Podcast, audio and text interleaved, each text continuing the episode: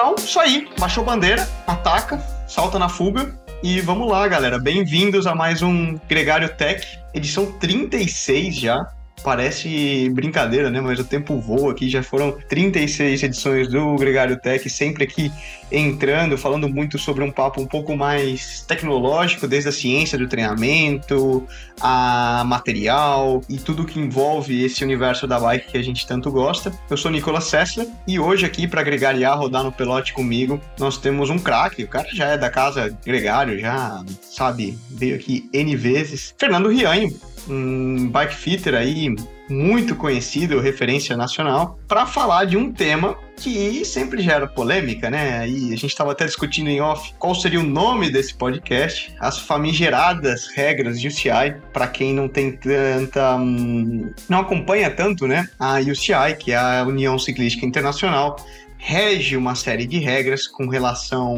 ao uso do equipamento, tanto de vestimentas como bicicletas, regulagens, como isso deve ser feito, chancelas pela própria UCI. E muitas vezes a gente se pergunta, né, para que, que servem essas regras, por que, que elas existem e o que, que elas impactam no nosso dia a dia, né? Para eu que estou aqui escutando, o que, que isso vai implicar no meu pedal final e como que isso vai refletir. Então, sem mais delongas, bora colocar aqui para rodar um pouco na ponta do pelote. Fernando Rianho, muito bem-vindo.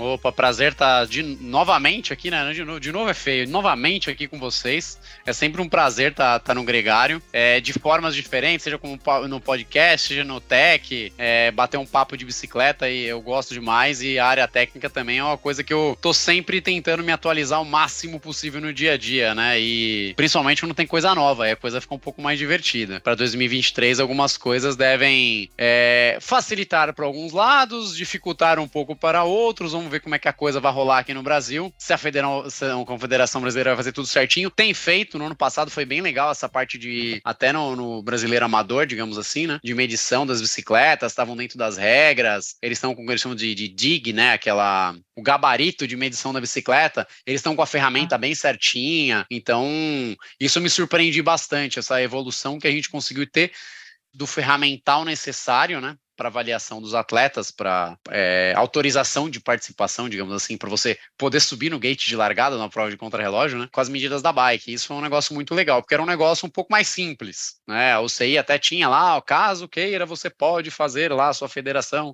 pode ter a, o gabarito de medição, mas a gente tinha um negócio um pouco mais simples. A gente tá, tá com o Campeonato Brasileiro, o último do ano passado aí, foi bem interessante. Eu vi fotos do pessoal, pô, cara, mediram minha bicicleta aqui certinho, tá tudo nos conformes das regras, isso foi bem legal. Então, é, eu acho que tem uma prova que tem tudo para crescer no, no, Brasil e no mundo, né? Tem, é, já muitas provas, somente em Inglaterra a gente vê um mercado muito grande, né, de, de contra-relogistas. Tudo bem que eles, muitas das provas não, não seguem bem as regras da UCI, mas o contra-relógio é uma prova muito legal, né? É você contra você mesmo. Você que se vire para vencer o relógio, não tem ninguém para te ajudar. É baixar a cabeça, fazer força, ficar o mais aéreo possível e embora. No final não é para sobrar nada. Passou a linha de chegada, acabou. É a prova homem contra homem, né? Isso é, isso é muito legal. Assim, por que existem as regras do CI né? Porque a UCI rege uma série de regras e orientações com relação ao material, em primeiro lugar.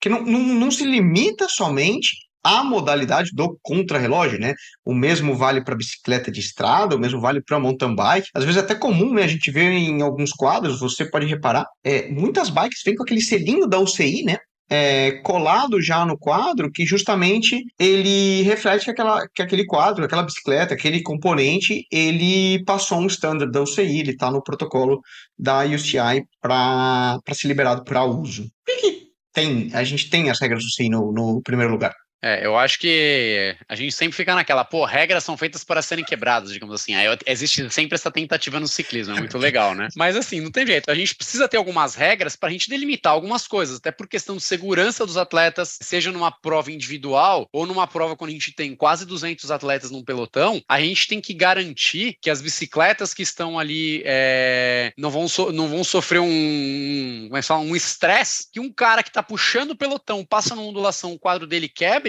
Cara, ele vai derrubar, dependendo de onde estiver, ele vai derrubar mais de 100 atletas. E existem quedas absurdas, assim, de cair muita gente, de machucar. risco, né? A vida. Exato, ele tá botando a vida em, em, vida, uh, em risco a vida dele, a vida dos outros atletas da equipe dele, né, dos companheiros de equipe, de todo o pelotão, de todos os colegas de trabalho dele. E mesmo uma prova individual, a gente tem que estar tá seguindo certas regras é, de construção do quadro, de até por conta assim, a gente sabe que seguindo aquela construção é muito mais difícil de um quadro simplesmente explodir, né? Que é o que acontece com quadros que às vezes não são homologados. A gente tem história, o cara tá pedalando, daqui a pouco o negócio não é que ele trinca num ponto, o quadro simplesmente colapsa. Então isso não pode acontecer enquanto você está pedalando, seja devagar, ou seja 60, 70, 80, 100 km por hora, que é o que pode acontecer nessas etapas de alta montanha, né, nas descidas. Então, é, tem gente que fica meio assim, meio bravo, fala, poxa, é, muitas dessas regras acabam impedindo a evolução do esporte, é, Pô, às vezes eu acho que tem algumas regras que, pô, eu acho que tá na hora de, de mudar. A regra de 6,8 quilos, por exemplo, ela dá uma delimita, ela dá uma limitada em algumas coisas de evolução. É, só que. Por exemplo mesmo, é verdade, né? É, então, essa regra de 6,8 quilos, às vezes fica assim, poxa, mas ela é tão antiga, os quadros estão. Os componentes estão tão mais leves, estão tão mais reforçados, então pô, dá pra gente diminuir esse peso sem perder qualidade de material, sem, sem colocar em risco. Mas em compensação, evoluiu muito as bicicletas aerodinâmicas. Porque, pô, poxa, hoje em dia você tem muita bicicleta aerodinâmica rodando no pelotão, já muito próximo desse peso de 6, de 7 quilos, de 6,8 quilos, 6,9 quilos. Então, assim, a, a bike tem bikes, é, que é pequenininha, ele tem que usar, ele usa sempre as rodas mais altas e, e eles têm que colocar pezinho na bike dele, é, laço, Exatamente. porque senão fica então, baixo.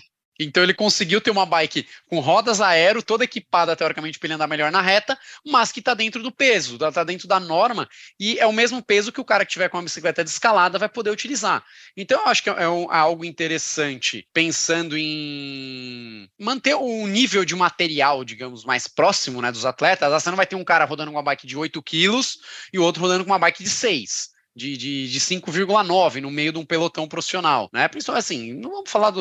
Não estamos falando de amador, vamos falar das provas oficiais mesmo nesse caso, né? Então a gente tem que tentar dar um jeito é de é equiparar de alguma é forma. É medido, né? Exato, somente nas, nas provas Exato. oficiais. Tem um componente também, né, cara, se a gente for pensar, é, fazer uma analogia, pensar com automobilismo, Fórmula 1, etc. O, a ideia também é dar uma nivelada, né, de que você, através desse, dessas homolog, é, homologações, você não tenha, por exemplo, como foi o caso recentemente do, do Felipe Gana fazendo o recorde da hora, com uma bicicleta de 40, 50 mil euros, que muitas vezes é quase que um terço do budget de uma equipe continental pequena ter. Então, vamos dizer, você comprar performance Obviamente, dinheiro compra performance até um determinado ponto, mas você teria essa questão da Fórmula 1 que com equipes com budgets uh, milionários andariam muito mais, né? Então eles buscam nivelar nesse, nesse aspecto um pouco também, não? Exato, teve até o caso da falando na Fórmula 1, né, da equipe Red Bull que descobriram que eles extrapolaram o budget anual, né, para na parte de análise, de teste, algumas coisas lá. E aí para essa temporada foi isso, né, que eles limitaram o tempo de túnel de vento, mais algumas coisas da equipe, que pô, aí agora eles vão poder desenvolver tão bem o material, já que eles vão ter menos tempo dentro do túnel de vento, de testes, etc, para poder desenvolver o carro dessa próxima temporada, né, dessa temporada já atual, no caso, que daí logo mais começa. Então isso eu acho interessante sim a gente tem que ter algumas regras, tem que ter algumas homologações, mas eu achei, isso achei muito legal. Nos últimos cinco anos, ainda veio agora com esse, eles começaram a perceber, poxa, algumas regras estão realmente limitando é, a própria indústria de crescer, desenvolver um pouco mais os materiais. Vamos tentar liberar algumas coisas, né? Algumas eh, empresas até desencanaram. Você pega, poxa, um, dá um exemplo, a Itus, né, a bike da, da, da Specializer, que é uma bike de escalada. Poxa, você pega ela de linha, você botou pedal nela, ela fica abaixo dos 6,8 quilos. Só que ela é uma bicicleta focada em quem? No amador que quer se divertir, que quer curtir um pedal, etc. Obviamente, um Pro Tour pode usar desde que ele coloque ela dentro da, dos da, da, das regras né, de, de, peso, por exemplo, chegou no 6,8 quilos ali, mas ela é uma bike que a, a Specialized pensou, poxa, não é todo mundo que vai usar para uma prova UCI, eu posso desenvolver uma bicicleta, que é o que acontece com o triatlon, né? Muitas marcas hoje, é, a gente tem marcas que começaram no contrarrelógio anos atrás e hoje só trabalham com bicicletas de triatlon. Por quê? Não existe regra, meu amigo. Você faz a bicicleta com o tubo do tamanho que você quiser, o atleta fica na posição que ele quiser. Raras exceções em algumas provas, ele não pode usar determinado tipo de roda, porque ele pode virar uma pipa de tanto vento e voar, né? Que é um caso, por exemplo, do Mundial em Kona. Você não pode usar uma roda fechada na bicicleta, né? Lembrando que no triatlo ninguém usa roda fechada, nem no ciclismo de estrada, né? Roda fechada é na frente é somente dentro do velódromo, senão você literalmente vira uma pipa. Mas é, muita gente. Ali uma, um kitesurf. É, exato. E um kitesurf de lycra ainda. Essas regras, elas é, acho que até acabaram limitando um pouco aí com os anos, agora eles vêm liberando, um tempo atrás eles já tinham liberado um pouco a regra da angulação do selim, que era no máximo 3 graus, e você tem alguns selins, como exemplo da, da ISM, o neutro dele, a angulação neutra de alguns modelos, é entre 4 e 4 graus e meio negativo. Você tinha que deixar ele acima do que é o neutro dele, que é tipo a 3 graus, a ponta dele ficava alta, ficava incômoda, a posição nunca chegava na posição. Aí liberaram para 5 graus, poxa, melhorou muito. Agora para esse ano já está para 9 graus. É, dependendo do formato do selim que o atleta for utilizar, 9 graus não é absurdo de negativo, né? 9 graus negativo ou 9 graus positivo, né? Eles sempre liberam a angulação para qualquer um dos lados, né? Positivo ou negativo. Mas assim, essa história do selim a 9 graus, poxa, o cara que precisa usar o selim, que o normal era 4,5, mas ele precisava descer para 5, 5,5, ele já poderia quebrar a regra, poxa, aí tem que mexer lá na hora de largada da prova, minutos antes da largada que é feita a medição, tem que sair correndo, pô, sai da fila, deixa o outro medir a bike, pega, entra na fila de novo, você tá lá quase no teu horário de entrar para a corrida, né? Então, é, a gente liberou algumas coisas, então vai ter provavelmente um desenvolvimento de alguns modelos diferentes de selim. É, a gente começa com essas liberações, você começa a falar, opa, agora a gente pode pensar um pouco fora da casinha. Então isso foi interessante para esse ano, principalmente com essa história da, da, O quadro tinha que ter aquela, a história da proporção do 3 para 1, né?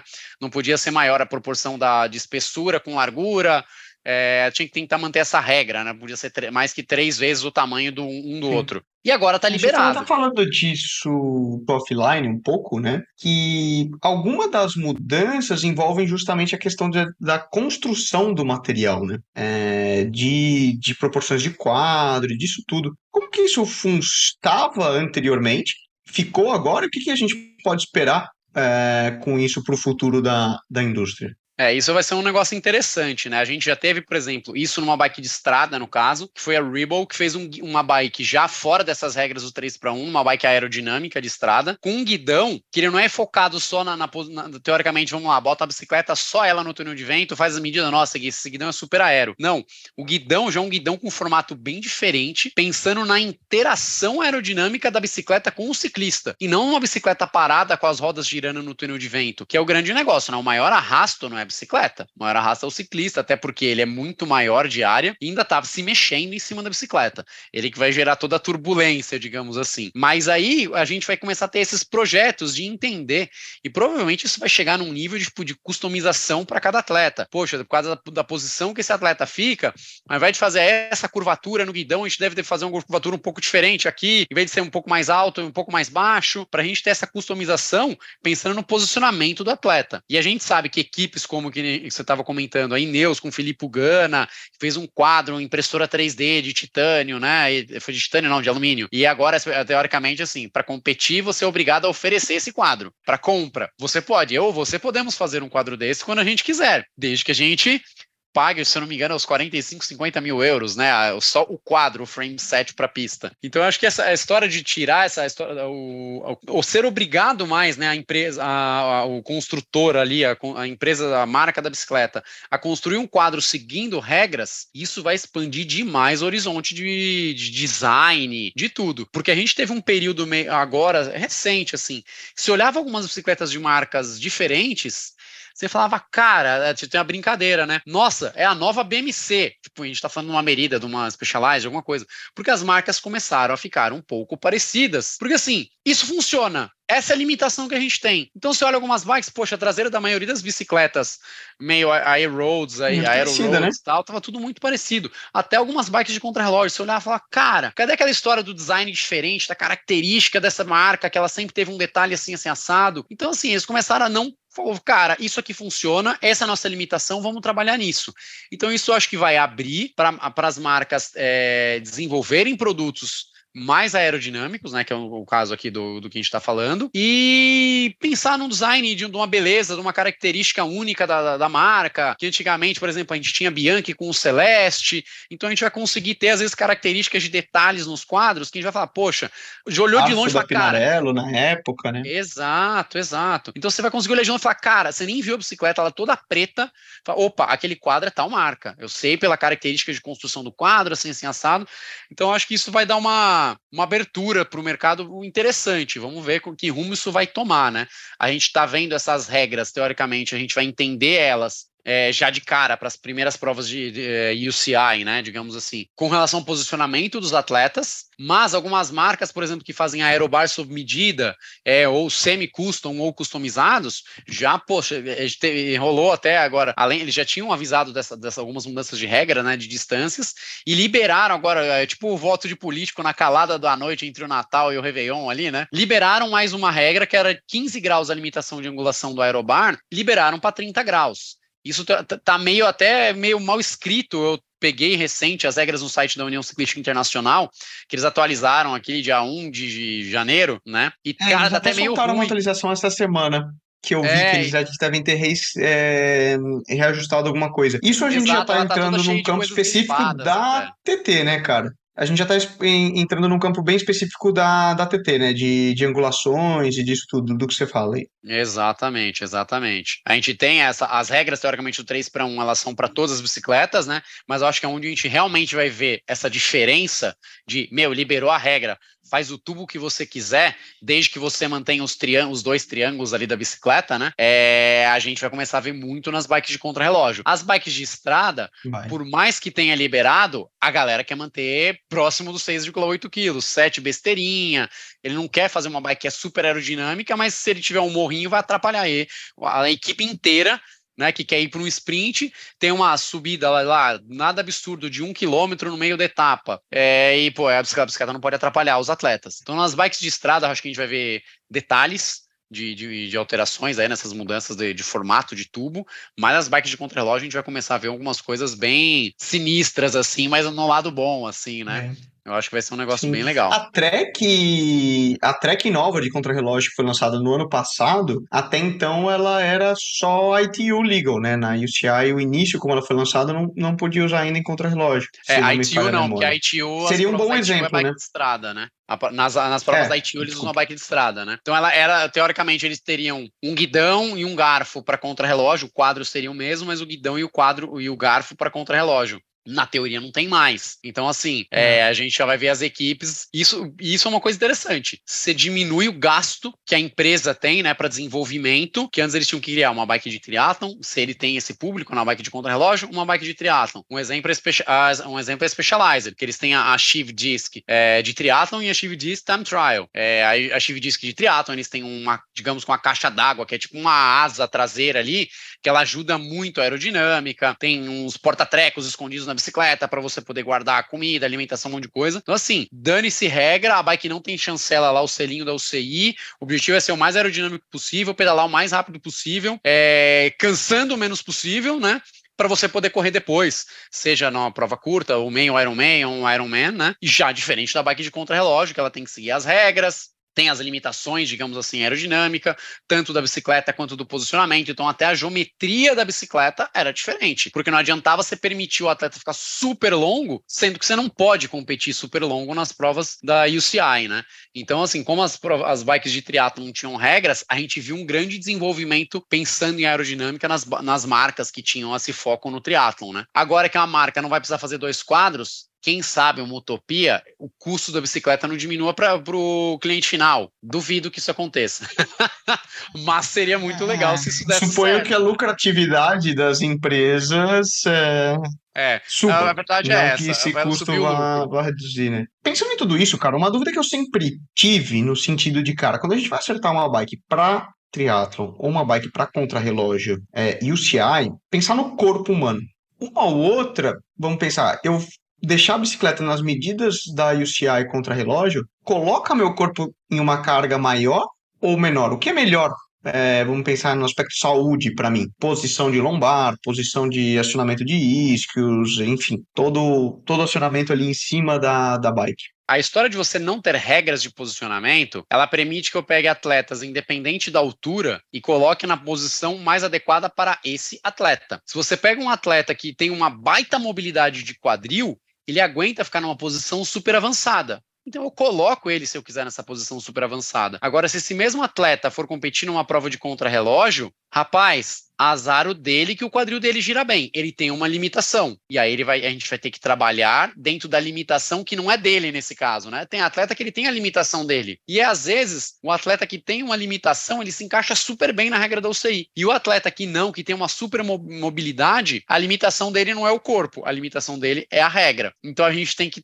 tentar achar essas limitações. O triatlo é interessante isso, o fit, né, pensando no posicionamento, pensando no triatleta, eu penso no melhor pro atleta. Acabou, cara, ele tem uma característica melhor, ele gira mais o quadril, gira menos o quadril, eu vou trabalhar nas posições dele, vou pensar que ele tem que estar aerodinâmico, mas também ele não vai pedalar é, estourando. Pô, hoje uma prova na Elite é, é, difícil você ter provas que, que passam dos 50 quilômetros, né? Um contra-relógio. É muito raro você ter Deixa assim. Eu falar, é muito difícil um crono de mais é. de quase 50 minutos, uma hora eu colocaria em tempo, né? Exato, exato. Não tem. É, Talvez já, só o Mundial, as... quando você pega uns 5. É, mas é muito raro, muito. Eu mesmo, cara, te falar que desde que eu sou profissional, tô indo pro sexto ano, cara, eu conto nas mãos o número de contrarrelógios que eu fiz. É, porque é bem limitado aqueles atletas que buscam a modalidade específica, como você estava mencionando no começo do programa, é bem limitado a grandes voltas, e voltas menores de uma semana ou coisas do tipo é muito raro o cara colocar. Provas que saem do eixo europeu, normalmente eles não colocam, justamente por uma limitação de logística, transporte. Então é. Cara, eu te falo que eu conto. Vai, se eu subir 20 vezes numa bike de contrarrelógio nos últimos seis, meses, seis anos, foi muito. É, então. Por ser essa modalidade tão específica, né? É, é, é, até isso, a gente você pode conversar com qualquer bike fitter do Brasil. É, perguntar quantos bike fits de contrarrelógio ele faz no ano, tem bike fitter que conta nos dedos de uma mão. Eu geralmente passo dos dedos de duas, eu preciso de uma mãozinha essa, mas eu tenho poucos clientes que realmente gostam da modalidade, que competem, que treinam para a modalidade, tá? Tem alguns amigos próximos, então é legal conseguir acompanhar a evolução de alguns. Alguns foram campeões brasileiros, vice, campeão paulista tal. Gosto muito da modalidade de, de, desse cara, pô, tô sentindo melhor, tô evoluindo, tô trabalhando minha mobilidade para aguentar ficar na posição. O contrarrelógio, ele exige um pouco mais do atleta nessa parte da preparação. O cara que quer andar bem num contrarrelógio, quer disputar um pódio, ele vai ter que focar muito no treino, ele vai ter que focar muito no posicionamento dele, em evoluir o posicionamento dentro das limitações dele, dentro das limitações que as regras impõem. Então é um trabalho muito minucioso contra relogista, né? Por isso não tem tantos bons contra-relogistas. Cara, haja saco você sentar a bunda, fazer força que nem um filha da mãe ali por hora, sem uma posição que às vezes você mal consegue olhar para frente. A gente tem um caso bem é, de, tem um ano, basicamente, isso, né? O Egan Bernal estava treinando para TT. Né? Cara, tá fazendo uma força descomunal. Poxa, você já não tá nem sabendo onde você tá, você não sabe qual é o teu nome ele não viu um ônibus estacionado e encheu a traseira do ônibus, né? É, e não é que a gente está falando de qualquer um. E não é um cara que ele é ruim de contrarrelógio, ele não é um exímio contrarrelogista, né? Não é um cara que, numa, no, que vai destruir qualquer prova de contrarrelógio. Mas, dependendo do circuito, ele se dá super bem no contrarrelógio. Então ele é um cara até que bom no contrarrelógio para as características dele. E você vê que aconteceu com ele, um dos melhores do mundo, pô, campeão de Tour de France, etc. Vindo numa temporada que, segundo ele, era uma das melhores pré-temporadas né? da vida. O próprio Frume também também, que aí já é um cara até um muito bom contra-relogista, né? Então, assim, pode acontecer com qualquer um. Então, ela é uma posição que exige, exige treino, exige técnica, exige adaptação, e é a história do, do chá de selim, né? Quem quer é, ir bem no, no, no contra-relógio tem que treinar mais com a bike de contra-relógio. Os caras que são bons de contra-relógio, ele não pega simplesmente, poxa, vai ter um prólogo aqui de uma prova, eu quero ganhar o prólogo, vou subir na contra-relógio um dia anterior para testar o circuito para subir na prova. Não, ele geralmente usa a bicicleta não. em alguns bons treinos durante a temporada, né? Obviamente usando mais a bicicleta de estrada, mas ele também vai usar a bike de contrarrelógio. Então, para o triatlo a gente tem essa vantagem. É, um, geralmente o triatleta ele vai usar muito mais a bike de contrarrelógio, tá? Então, a adaptação acaba acontecendo mais naturalmente, digamos assim. E como a gente não tem regras a seguir, eu só, eu só preciso me preocupar com uma coisa: as limitações do atleta. Acabou. Ele tem, a gente, é, trabalhando dentro das limitações do atleta, ele vai estar bem posicionado. Acabou. Agora, se eu tiver as limitações dele mais outras limitações por imposição, aí é um bicho de sete cabeças que a gente tem que desvendar né? Não é fácil. E a história do, do atleta, né? Que tá. Hoje eles separaram por categorias, categoria 1, 2 e 3, a história das alturas, né? Então,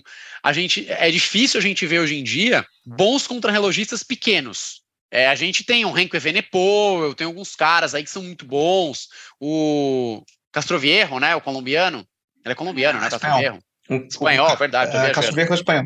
Ele é, é verdade. verdade. Ele tem é, uns 70 e poucos, é, realmente. É, não é um cara enorme. Exato. Por quê? Porque a, ele não. Ele é, tem umas regras que, teoricamente, digamos, a, o CI permite você quebrar duas regras, a de selim ou do aerobar aí na frente, né? E para o cara que é menor, é mais tem uma limitação grande, ele não pode quebrar tão facilmente a regra. O cara que tem 1,79,9 não pode quebrar a regra. O cara que é 1,80 tem uma regra agora para ele. Então, quanto mais alto o atleta, teoricamente, ele ganhou um pouco mais de vantagem. Vamos ver como é que vai, isso agora, vai ser isso agora, porque o atleta menor ganhou uns 5 centímetros de vantagem, né? E os, e os atletas maiores ganharam só 2, 3 centímetros.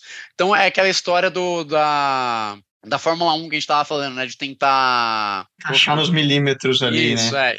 Só para entender melhor, como que ficou então certinha essa regra do, do contrarrelógio, né? Porque certamente tem alguém aqui escutando que quer saber e quer ajustar a bike dele pro contrarrelógio. Como que tá a regra agora? Tem três faixas de categoria por altura. Exatamente, exatamente. Eles separaram com categoria 1, 2 e 3.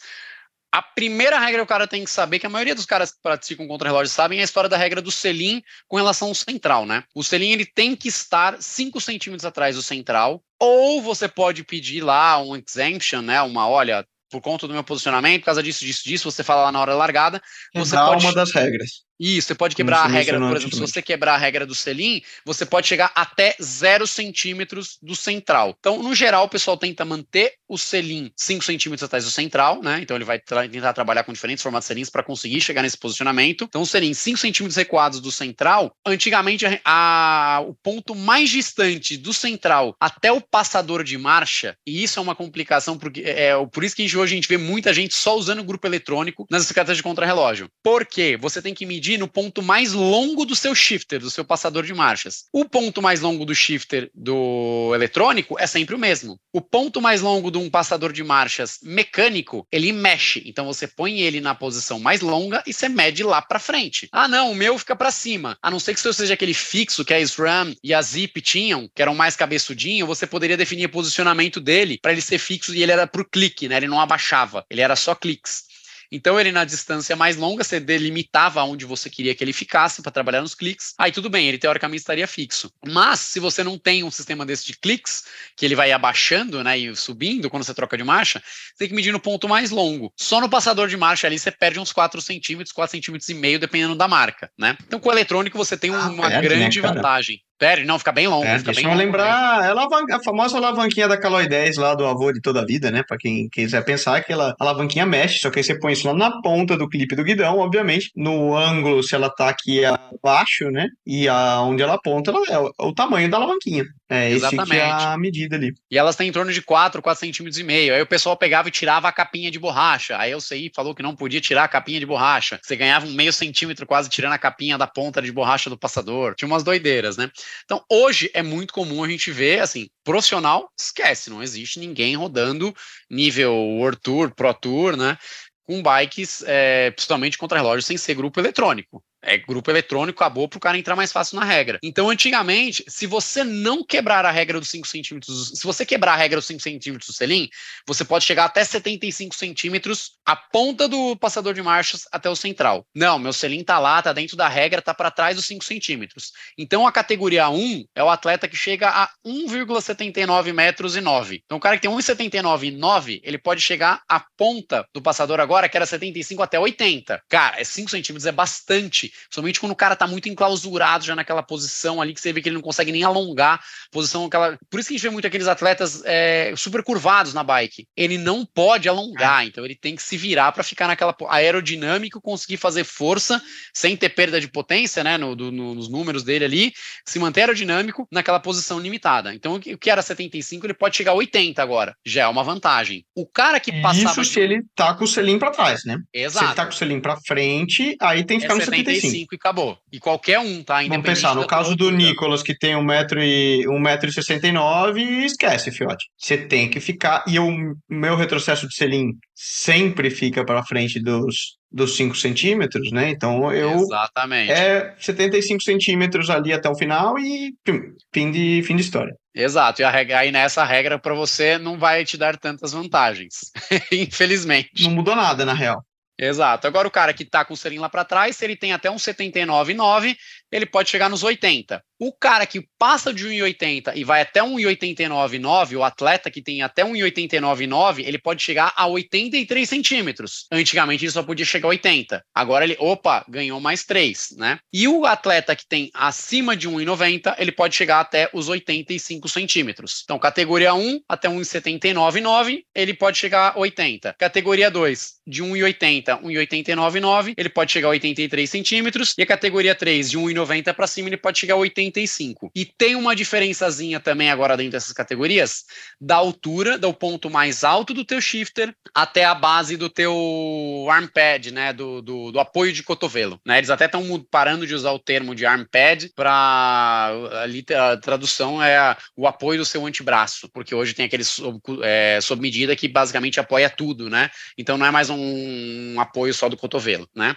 Então, quem está na categoria 1 pode chegar a essa diferença de altura do shifter para a base do apoio, do suporte de cotovelo de antebraço, 10 centímetros. Categoria 2 pode chegar a 12, categoria 3 pode chegar a 14. Por isso que eles, né, teoricamente, fizeram essa liberação de até 30 graus porque não tinha como o cara chegar nos 14 e se inclinar à frente. Falar, tá, beleza, vocês liberaram o 14, mas como é que eu chego nesses 14, já que eu posso chegar? Então, eles liberaram essa variação de angulação que era limitada em 15 graus a até 30, para os atletas grandes poderem chegar nessa angulação é, nessa diferença de altura do shifter para a base de apoio. É aquela história, né? O, o fit e o corpo, o corpo humano ajustado em cima de uma bicicleta não são coisas isoladas, né? Não é porque você trocou um, uma mesa que resolveu. Vai mexer tudo lá atrás também, né? Os três pontos de contato, sapatilha, selim e, e guidão, no geral, qualquer mudança em um desses três pontos muda por consequência o restante, né? Então você precisa ter todo um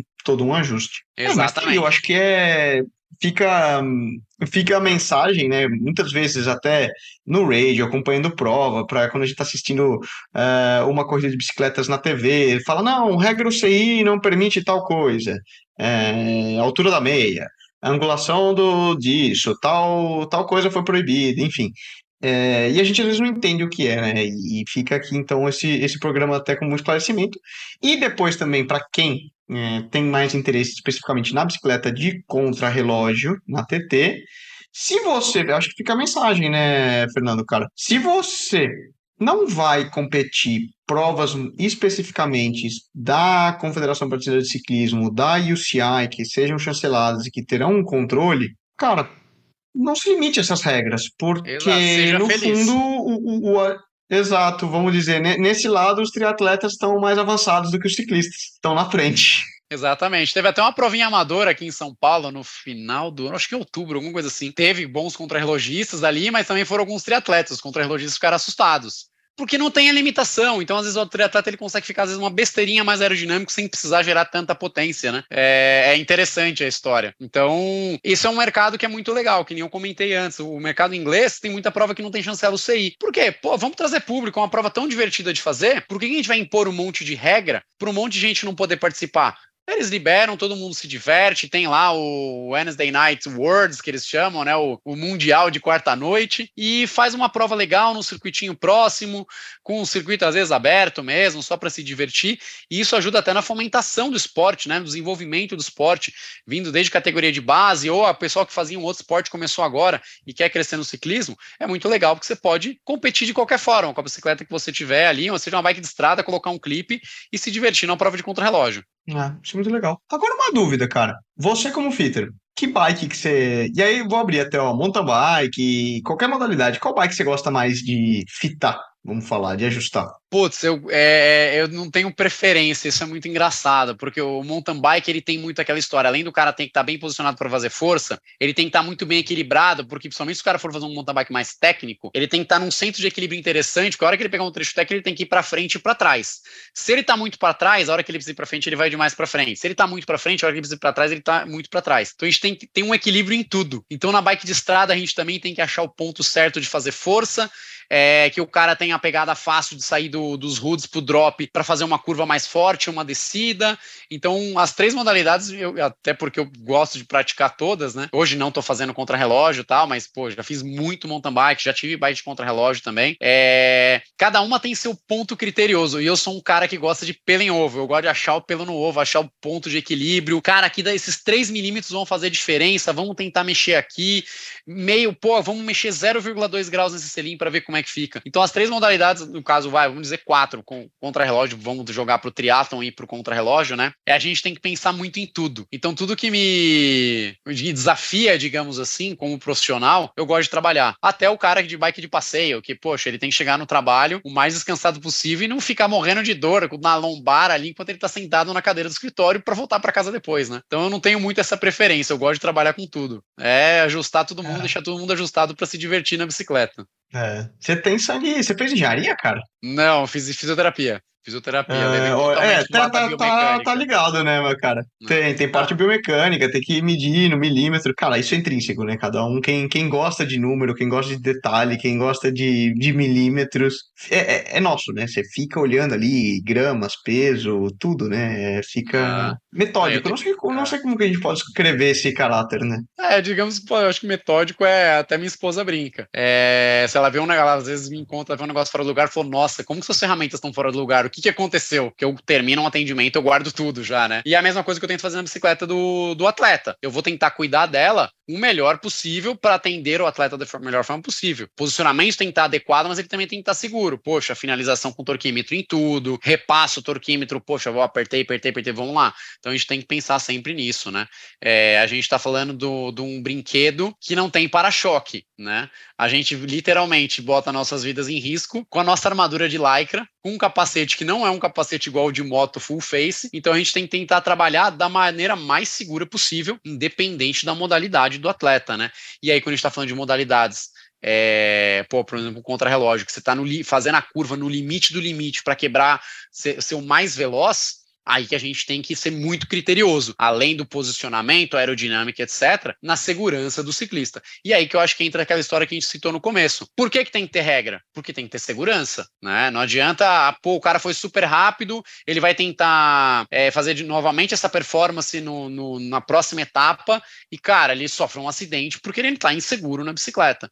Que é a história do Graham O'Brien, né? Se a gente pegar de muitos anos atrás, que ele montou a bicicleta para quebrar o recorde da hora com as peças de máquina de lavar, com peça de bicicleta daqui e de lá. E o filme eu acho muito fantástico, ele chamando os fiscais da UCI. Essa aqui é o novo projeto para as regras. Aí ele tira o pano no filme, eu não sei se foi exatamente assim, né? E é a mesma bicicleta, só que ele colocou as rodinhas de equilíbrio. É fantástico. Agora a bicicleta tá segura, eu posso participar da etapa do, do quebrar o recorde da hora, né? Eu acho fantástico aquilo.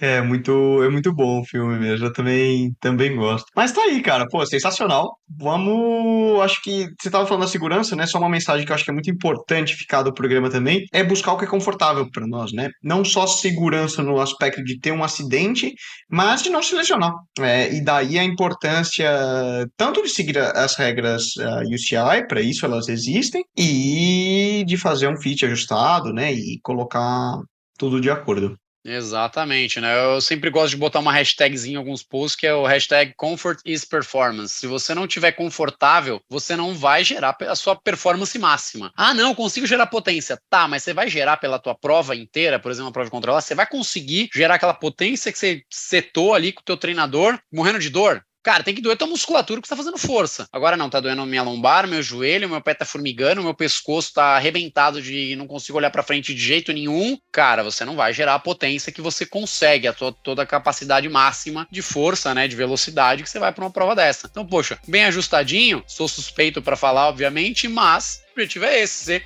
é, se ferrar ao máximo sofrendo o mínimo possível, né? Que é o que a gente paga para isso, né? Para sofrer, a gente paga o máximo para sofrer pra caramba, mas vamos tentar ser um sofrimento saudável, né? Vamos se divertir sofrendo.